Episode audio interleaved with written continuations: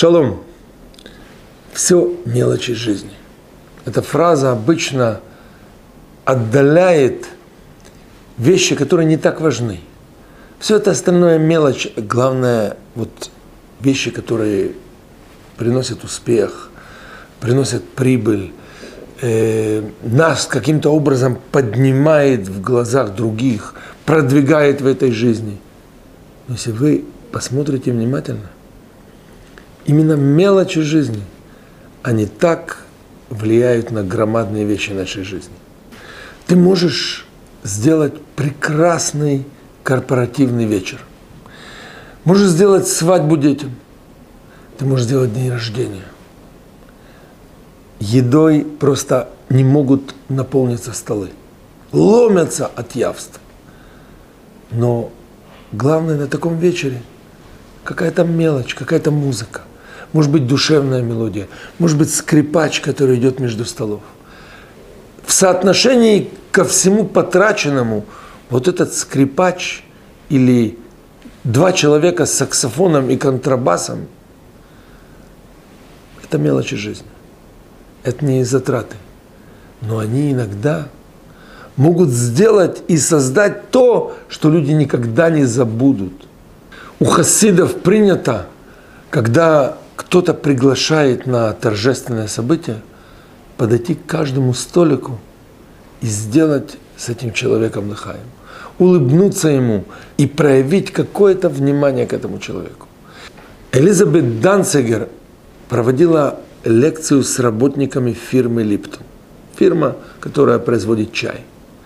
И вот вдруг в определенное время без 15-11, это было, это, было, это был еще полдень, все устремились на дверь. То есть все взгляды людей от нее перемкнулись туда. Она поинтересовалась, что такое.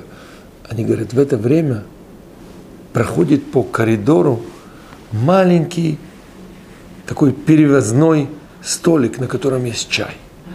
И она решила всех освободить на этот момент и созерцала такую сцену, как из всех офисов. Находили люди, и им наливали вот такой вот проходящий столик с женщиной такой миловидной, которая всем разливала по стаканчику этого чая, и это создавало необыкновенную атмосферу. Атмосферу, когда можно было вот эти вот 10-15 минут пообщаться, сказать шалом один другому, сказать good morning. И в этот момент – когда мы слышим вот такой рассказ, мы задумываемся, а ведь действительно этот человек, который там работает, может быть, ему предложат место в другой фирме, но ему вот такой вот маленький ритуал настолько дорог, настолько много тепла он вносит в его жизнь, что какие-то пару десятков долларов не повлияют на его решение. Это мелочи жизни, но очень часто это основа жизни. Сейчас между нами очень много виртуального общения.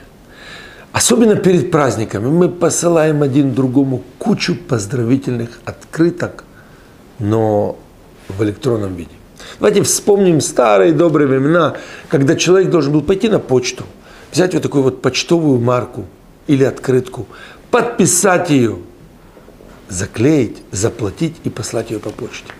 Или передать кому-то. Сейчас ты получаешь массу открыток, которых один пересылает другому. Причем человек, не стесняясь, посылает тебе то, что послали ему.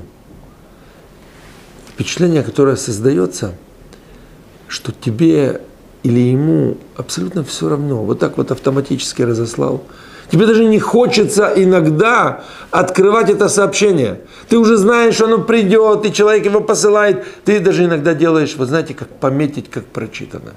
Я буквально вот, вот современные вещи, которые очень меня лично волнуют. Есть парень, который благословляет нашу семью всегда перед шаббатом. Вы знаете, он говорит практически одно и то же. Его благословение, оно, он записывает это голосовым, оно длится пару секунд – я всегда его слушаю.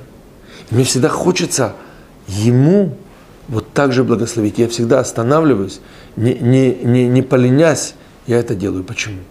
Потому что тот, который пересылает вот это пересланное сообщение, для него это мелочи жизни. Но для нас это важный момент. Поэтому на мелочах держится очень часто важнейшие вещи. Не случайно, помните, как говорили старые исследователи, улики всегда надо искать в мелочах, особенно в мусорном ведре.